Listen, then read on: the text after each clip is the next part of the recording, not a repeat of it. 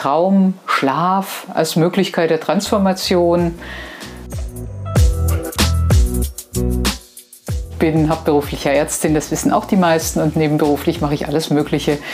Und wie, wie kommt man zu einem Thema, was ich euch heute vorstellen will? Traum, Schlaf als Möglichkeit der Transformation, wo man doch eigentlich denkt, man sackt abends ins Bett in einer ohnmachtsähnlichen Form, manchmal auch nicht.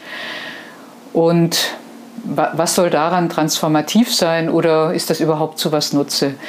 Medizinisch betrachtet ist Schlafen natürlich total wichtig. Das hat sich die letzten Jahre sehr klar herauskristallisiert. Das heißt, wer nicht gut schläft, wer wenig schläft, hat ein höheres Risiko, dement zu werden. Man nimmt auch mehr zu, wenn man nicht viel schläft und nicht regelmäßig schläft. Und insgesamt ist man auch, natürlich, das weiß jeder von euch, deutlich unausgeglichener.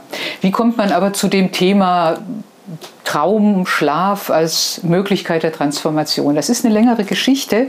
Vor vielen, vielen Jahren hatte ich mal eine Phase sehr ungewöhnlicher Erfahrungen, auch so mit dem Schlafen und dem Träumen und habe mir dann die Frage gestellt, ist es denn wirklich so, dass wir in so einen ohnmachtsähnlichen Zustand wegkippen und dann erzählen uns die Psychoanalytiker, ja, dann könnt ihr eure Träume analysieren und dann ziehen wir da irgendwelche Schlüsse draus das erschien mir nicht ganz passend. Und beim Suchen, ich zeige euch das mal, stieß ich auf dieses Buch. Das ist die vierte Mind and Life Konferenz mit dem Dalai Lama. Und Francisco Varela, der lebt leider nicht mehr, war ein Forscher, fasste dieses ganze Treffen zusammen mit dem Titel Traum, Schlaf und Tod, Grenzbereiche des Bewusstseins ich weiß nicht, gibt es antiquarisch wahrscheinlich noch. Das, was zur Wissenschaft drin steht, ist ein wenig veraltet, aber die Aussagen des Dalai Lama sind spannend. Dann habe ich mich ein wenig auf den Weg gemacht und mal überlegt, naja, wenn die Tibeter so viel Wert auf den Traum legen und in ganz anderer Weise, als wir das im Westen tun, ist da vielleicht doch was dran ich meine, der Psychoanalyse gebührt einfach der Dank, dass sie den Traum aus der Nacht des Schlafes geholt hat und gesagt hat, dass es vielleicht doch zu was nutze. Aber wenn man dann weiter guckt, dann stellt man einfach fest, das ist ganz faszinierend. Die meisten Völker, die meisten Menschen sehen im Traum nämlich ein Werkzeug, um an Teile vom Bewusstsein zu kommen, an die man üblicherweise nicht hinkommt. Und Marc Aurel hat dann gesagt, naja, im Traum erfahre ich sogar Heilmittel für mein Blutspucken, für mein Husten, für mein Fieber. Das mag einem jetzt sehr weit hergeholt erscheinen. Man muss dazu wissen, die Griechen hatten den Tempelschlaf. Also man geht nicht in die Kirche und macht ein Nickerchen, das ist nicht Tempelschlaf. Da ist vielleicht der Pfarrer ein bisschen langweilig, nein, sondern die Griechen hatten wirklich Rituale, wo sie zu bestimmten Heiligtümern gepilgert sind mit einem persönlichen Problem, mit einem Gesundheitsproblem und haben dort ein, sich einem Ritual unterzogen. Also haben wirklich gefastet, haben sich darauf eingestellt, sind üblicherweise von Frauen in diesem Tempelschlaf begleitet worden und haben sich also dann in diesen Tempel hingelegt. Und das Spannende ist, so wie sie das gemacht haben, ist das eigentlich bis heute sinnvoll, denn die sind dorthin gegangen in dieses Ritual, um aus dem Alltag auszusteigen, mit einer Frage. Also sie haben Asklepios, den Gott der Heilkunst, dann gefragt, so wie Marc Aurel das geschrieben hat, was mache ich mit meinem Bluthusten, ja? Und haben sich dann schlafen gelegt. Und das war natürlich eine Einstimmung auf dieses Szenario, in denen dann den Träumern in der Regel tatsächlich der Gott Asklepios erschien oder eine Priesterin und hat ihnen Ratschläge gegeben. Das Wichtige war natürlich, sich am Morgen auch noch an die Ratschläge zu erinnern. Das ist nicht ganz so einfach. Und dann haben sie diese Ratschläge auch tatsächlich befolgt. Und das ist natürlich schon spannend. Das heißt, die alten Griechen haben dann gesagt, diese Ratschläge waren wirklich hilfreich. Das heißt, man hatte einen Zugang zu sich, zu seinem Körper, zu seiner Erkrankung. Und irgendwo in uns drin gibt es eine Instanz, die besser als unser Alltagsego, unser Ich, unser Allerwelts-Ich weiß, was jetzt gut für uns ist. Wer meditiert, weiß, das ist auch ein Zugang, keine Frage. Spannend ist ja auch, Menschen, die viel meditieren, haben einen etwas anderen Zugang zu diesen Traumerlebnissen und die kann man nutzen. Denn im Traum spiegelt sich, wer wir sind und im Traum können wir aber verändern, wer wir sind. Und die Tibeter haben dieses ganze Thema zu einer unglaublichen Vielfalt und Reife gebracht. Da gibt es yogisches Träumen. Was heißt das? Das bedeutet, ich gehe mit einer bestimmten Intention in den Schlaf, in den Traum hinein und versuche diesen Traum zu verändern. Also so ein bisschen wie bei Inception, wer diesen Film kennt, das ist natürlich mit Hilfsmitteln und allen möglichen Betäubungsmitteln. Psychedelische Drogen gehen übrigens auch, aber das wollen wir jetzt ausklammern. Das heißt, ich gehe mit dieser Intention rein. Im spirituellen Kontext bedeutet es, ich gehe zum Beispiel mit der Intention rein, ich möchte den Buddha treffen. Ich möchte mehr Mitgefühl üben. Ich möchte mich meinen schwierigen Emotionen stellen. Ich möchte den Schlaf nutzen für ein Retreat, für das ich sonst keine Zeit hatte. Wangyal Rinpoche, ein heute lebender Rinpoche, sagt, naja, wer hat denn heute noch die Zeit, auf ein Dreijahresretreat zu gehen und sich zurückzuziehen aus der Welt? Aber schlafen müssen wir jede Nacht. Dann nutzen wir den Schlaf doch. Und das ist wirklich spannend. Traditionell im Tibetischen könnt gerne mal die Bücher lesen von Wangya Rinpoche, sehr interessant, ist das natürlich unglaublich aufwendig mit Visualisierungen und man betrachtet seine Energiekanäle und man liegt auf einer Seite. Also ich glaube, nichts davon ist etwas, was wir im Alltag nutzen können. Aber die Grundidee, ich gehe mit einer Intention, in einer ganz bestimmten Stimmung und Grundhaltung in diesen Schlaf, zum Beispiel meditiere ich vor dem Schlafengehen in einer bestimmten Ausrichtung oder ich lege mich einfach ins Bett in einer bestimmten Ausrichtung und schau mal, was passiert. Im Tibetischen wird der Lehrer neben dem Schüler wachen und wenn er merkt, der Schüler kommt in die Traumphase, also das sieht man, weil die Augen dann unter den Augenlidern hin und her rollen, Rapid Eye Movement heißt das auf gut Neudeutsch. Was macht dann der Lehrer? Der sagt zum Schüler, du träumst was ist die Intention dahinter, dem Schüler im Traum zu sagen, dass er träumt. Wenn wir im Traum erkennen, dass wir träumen, und das ist möglich, Klarträume, luzide Träume, dann haben wir die Möglichkeit, mit dem Träumer in Kontakt zu treten. Das sind natürlich auch wir, aber es ist ein anderes Stückchen von uns und können dem Träumer Fragen stellen, so wie die alten Griechen bei Asklepios mit ihrer Frage. Der Träumer wird antworten. Jetzt kann man natürlich sagen, naja gut, ich kann mir ja auch so eine Frage stellen. Das Spannende ist natürlich, eure übliche Vernunftsebene, das Ego, der Bewerter, derjenige, der immer in den Widerstand geht, der schläft ja. Der ist nicht wach, sondern der schläft tief und fest den Traum der Seligen. Und ihr seid in einem anderen Traumaspekt. Klingt schwierig, wir kommen dann nachher ein bisschen dazu, wie man da vielleicht hinkommen kann. Was sagen die Tibeter? Wenn man das wirklich tut, kann man natürlich tiefe Fragen seines Lebens klären. Man kann tatsächlich den Buddha treffen. Gibt es von Yeshe Rinpoche aber ein Warnsignal. Man sollte schon gut gucken, was der so antwortet. Nicht, dass da doch irgendwie so ein Ego-Anteil wach ist und einem irgendein Blödsinn erzählt. Also wenn es euch ganz schräg vorkommt nach dem Aufwachen, seid mal skeptisch Vielleicht war doch ein Ego-Anteil wach, für den ihr nicht gerechnet habt. Aber in der Regel funktioniert das. Und die Tibeter gehen so weit, deshalb dieser Titel, Traum, Schlaf und Tod. Da wird man denken, naja, oh je. Für die Tibeter ist der Schlaf etwas, was dem Tod im Leben am nächsten kommt. Was bedeutet das?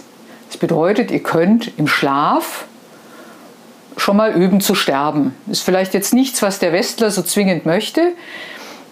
Die Griechen haben gesagt, wer im Leben stirbt, stirbt im Tode nicht. Das ist eine ganz spannende Aussage, gibt es ja auch im Zen. Und das kann man im Schlaf auch üben. Das heißt, die Tibeter sind dann so weit gegangen, wenn man sich transformiert und sich weiter transformiert und mitfühlender wird und gelassener wird und der Träumer ist ganz entspannt in seinem Traum. Epiktet, der alte Stoiker, sagte, im Traum seht ihr eure wahre Persönlichkeit und je reifer ihr im Traum seid und je gelassener ihr im Traum seid, desto gelassener werdet ihr im Leben sein. Und genauso sehen das auch die Tibeter und die gehen eben so weit zu sagen, irgendwann hast du sozusagen alles abgearbeitet in deinem Traum. Also nicht tagsüber mit der Psychotherapie, sondern einfach beim Schlafen und Träumen. Und dann kommst du in eine Ebene des klaren Lichts. Kennen wir aus dem Zen auch. Und da kann man sich aufhalten. Und das ist für die die Vorstufe, wenn du wirklich mal in eine kritische Situation kommst, dann bist du vorbereitet und es kann dir nichts mehr passieren, sondern du bist ganz gelassen und bist, was du wirklich bist, nämlich viel mehr, als du denkst, dass du bist. Wangya Rinpoche fasst das sehr hübsch zusammen und sagt, naja, man sollte immer vorbereitet sein, man weiß ja nicht, was passiert. Fällst du plötzlich aus dem Fenster, weil du gesehen hast, da ist kein Geländer, was bisher da war. Und dann fällst du und dann hast du keine Chance, mir lange zu überlegen, mache ich jetzt eine Kontemplation, wo gehe ich hin? Aber das macht ja nichts, weil du hast das so oft im Schlaf geübt. Nun, dann ist es eben so. Also vielleicht auch bei Flugzeugabstürzen einzusetzen. Und diese Grundhaltung, hat einen unglaublichen Impact auf die Art und Weise, wie wir uns im Tag bewegen. Jetzt kann man sagen, naja gut, ich will ja vielleicht jetzt nicht den Buddha treffen, ich will mich auch nicht auf einen Flugzeugabsturz vorbereiten. Was bringt mir das, wenn ich nachts im Traum, im Schlaf mit mir selbst unterwegs bin? In der heutigen Zeit sind wir natürlich viel mehr ergebnisorientiert. Das heißt, es gibt ganz viele Seminare zu luziden Träumen, zum Klarträumen. Es gibt wissenschaftliche Untersuchungen, was passiert da eigentlich, wie kommt man da hin, ist das zu irgendwas Nutze. Bei Inception nutzen sie das ja für vielleicht nicht ganz so ethische äh, Dinge und versuchen ja aus dem Traum irgendwelche Informationen aus dem tiefen Bewusstsein der Person zu ziehen. Keine Sorge, funktioniert nur im Film geht nur mit uns selbst. Aber was passiert? Wenn man in dieser Weise mit sich umgeht, verändert sich tatsächlich das Alltagsbewusstsein. Luzide Träume sind Träume, in denen wir die Rahmenbedingungen bestimmen. Die Physik hat keinerlei Geltung, das heißt, ihr könnt fliegen, ihr könnt größer werden, ihr könnt kleiner werden.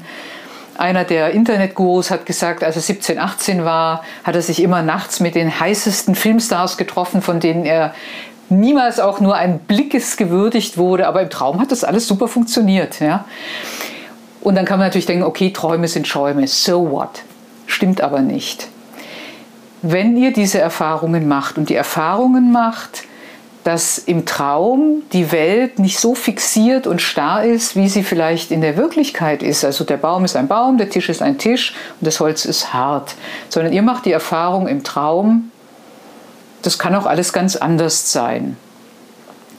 Dann verändert sich die Art und Weise, wie euer Verstand, eure Vernunft, euer Geist arbeitet. Das heißt, ihr werdet viel fluider. Das heißt, ihr seid offener, kreativer, könnt einfache Perspektiven wechseln, nehmt euch und die Welt nicht mehr so ernst. Und das geht so weit, dass man nicht nur schwierige Emotionen auflösen kann, sondern es gibt tatsächlich einen ja, Menschen, der viel luzide Träumeseminare macht, der vom Militär eingeladen wurde, mit Soldaten zu arbeiten, die posttraumatische Störungen hatten. Wer das kennt, weiß, es ist super schwierig zu behandeln. Das Effektivste ist eine Expositionstherapie, das ist nicht erfreulich. Wenn man es aber schafft, diese Menschen in solche luzide Träume zu bringen, dann kann man ihnen beibringen, die Gefahr sich anzusehen.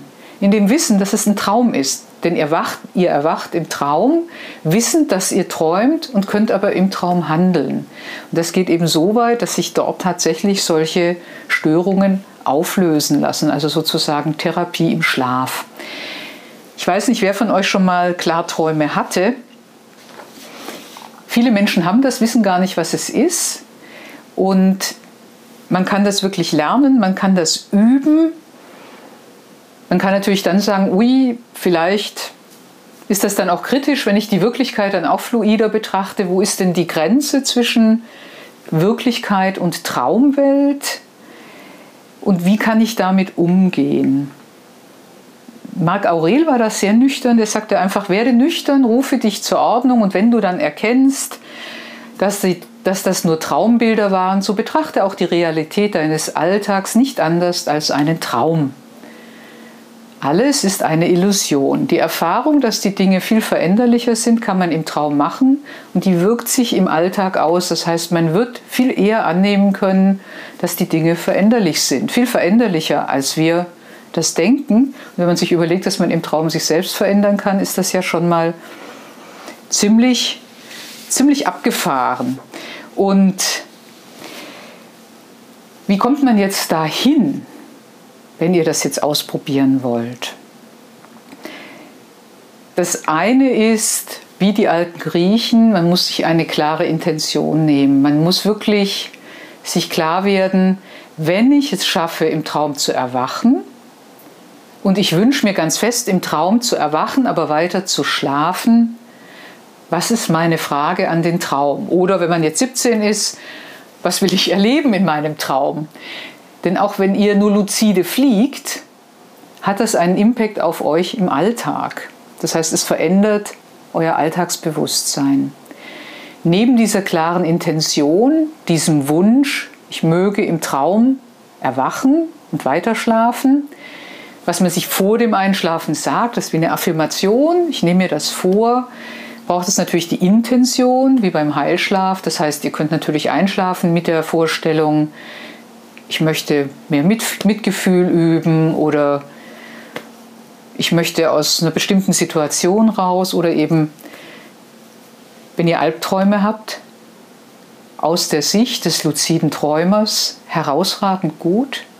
Je größer die Emotionen sind, die ihr habt, desto eher wacht ihr auf in der Nacht.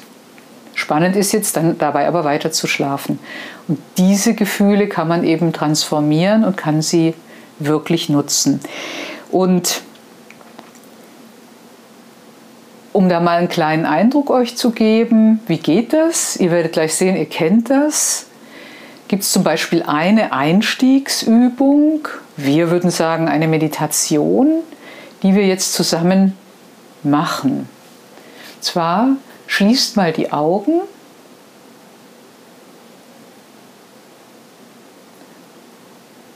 und jetzt schaut ganz aufmerksam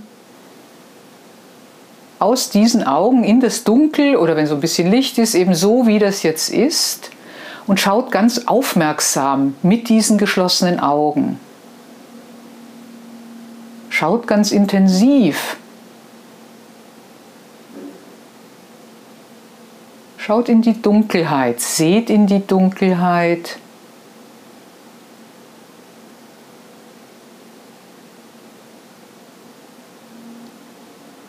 Und dann beginnt ganz langsam mit diesem Sehen, mit diesem Schauen nach und nach und nach weiter nach innen zu wandern.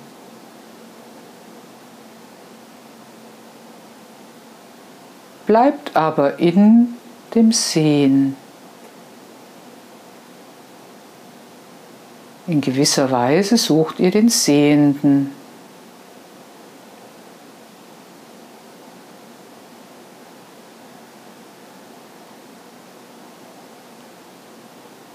Dann tritt das Sehen in den Hintergrund und ihr konzentriert euch nun auf das Hören.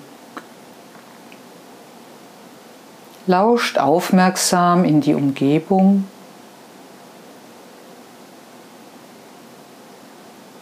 Und folgt dann diesen Tönen oder auch der Stille nach innen. Bis ihr weiter und weiter nach innen kommt, um dort eurem Körper zuzuhören. Lauscht aufmerksam, was ihr dort in euch selbst hören könnt. Wenn dort Stille ist, ist es genauso gut.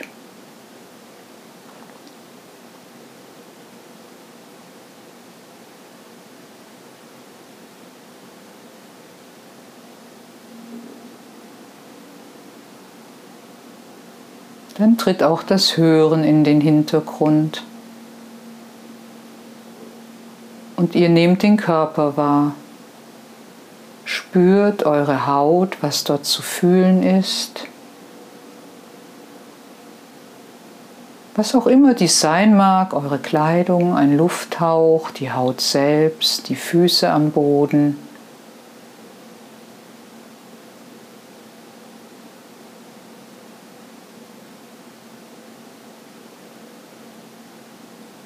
Dann wandert ihr auch mit diesem Fühlen, mit diesem Spüren weiter nach innen. Nehmt wahr, was ihr dort wahrnehmen könnt. Spürt,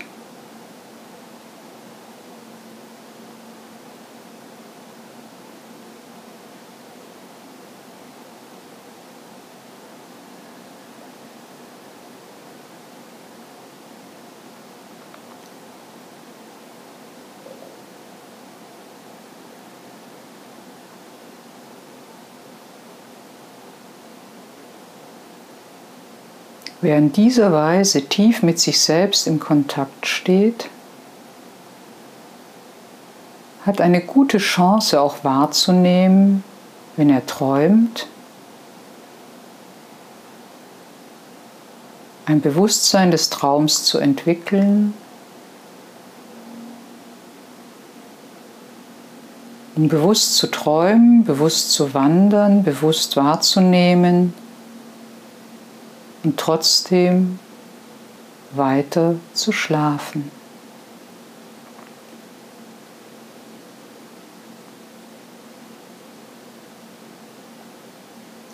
Die erste Stufe des luziden Träumens ist in der Regel überhaupt einmal wahrzunehmen, was ihr nachts träumt. Wenn ihr mögt, könnt ihr gerne die Augen wieder öffnen wieder ein bisschen hier ankommen. Was ist die Empfehlung der Tibeter, der Griechen und der modernen Traumreisenden und der Forscher? Schreibt eure Träume auf. Warum? Wenn ihr eure Träume aufschreibt, sind sie wichtig. Der Träumer, der ein Teil von euch ist, fühlt sich wertgeschätzt und wird eher bereit sein, im Traum weiterzugehen, wach zu sein, euch zu begleiten. Je mehr man von den Träumen aufschreibt, desto wichtiger werden die Träume auch für uns selber.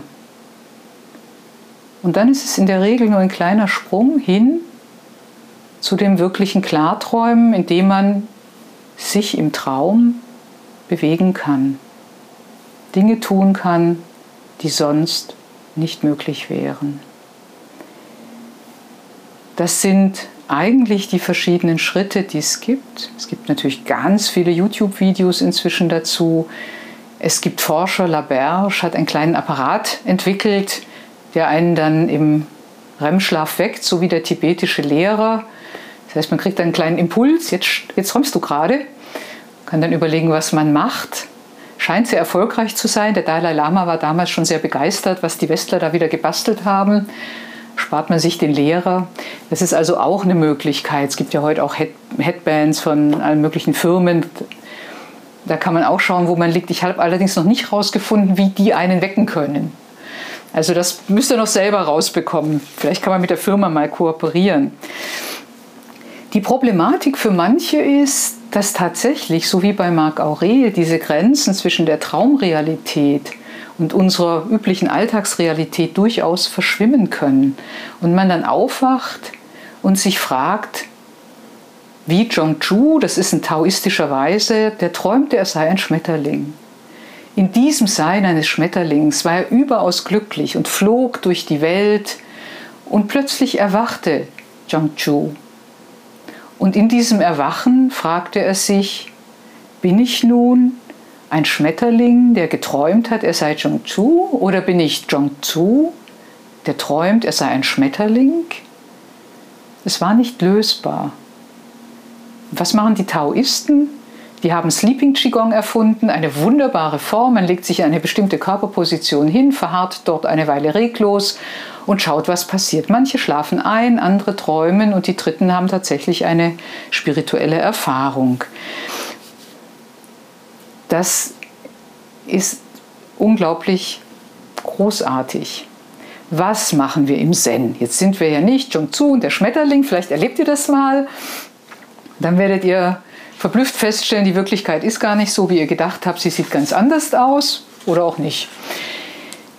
Meine Tochter hat dann mal gesagt, zu ähnlichem Ereignis, Kinder übrigens bis zur Pubertät träumen sehr häufig luzide, erzählen einem das auch, wie cool diese Träume sind, viel besser als Fernsehen, man kann ja alles selbst bestimmen. Sie sagte dann mal zu mir, diese Kuh, die mich da anguckt, weiß die denn, dass ich ein Mensch bin? Oder denkt die auch, dass ich eine Kuh bin? Und äh, bin ich denn sicher, dass ich nicht die Kuh bin? Ja? Also Kinder sind da anders unterwegs, die, das, ist, das ist fluider um euch mal einen Eindruck zu geben, wie man in so eine Intention kommt vor dem Einschlafen, gibt es eine wunderbare Übung von Hakuin. Die großartige Übung des großen Zen-Meisters Hakuin findet ihr in einem separaten Video. Link unten. Viel Spaß!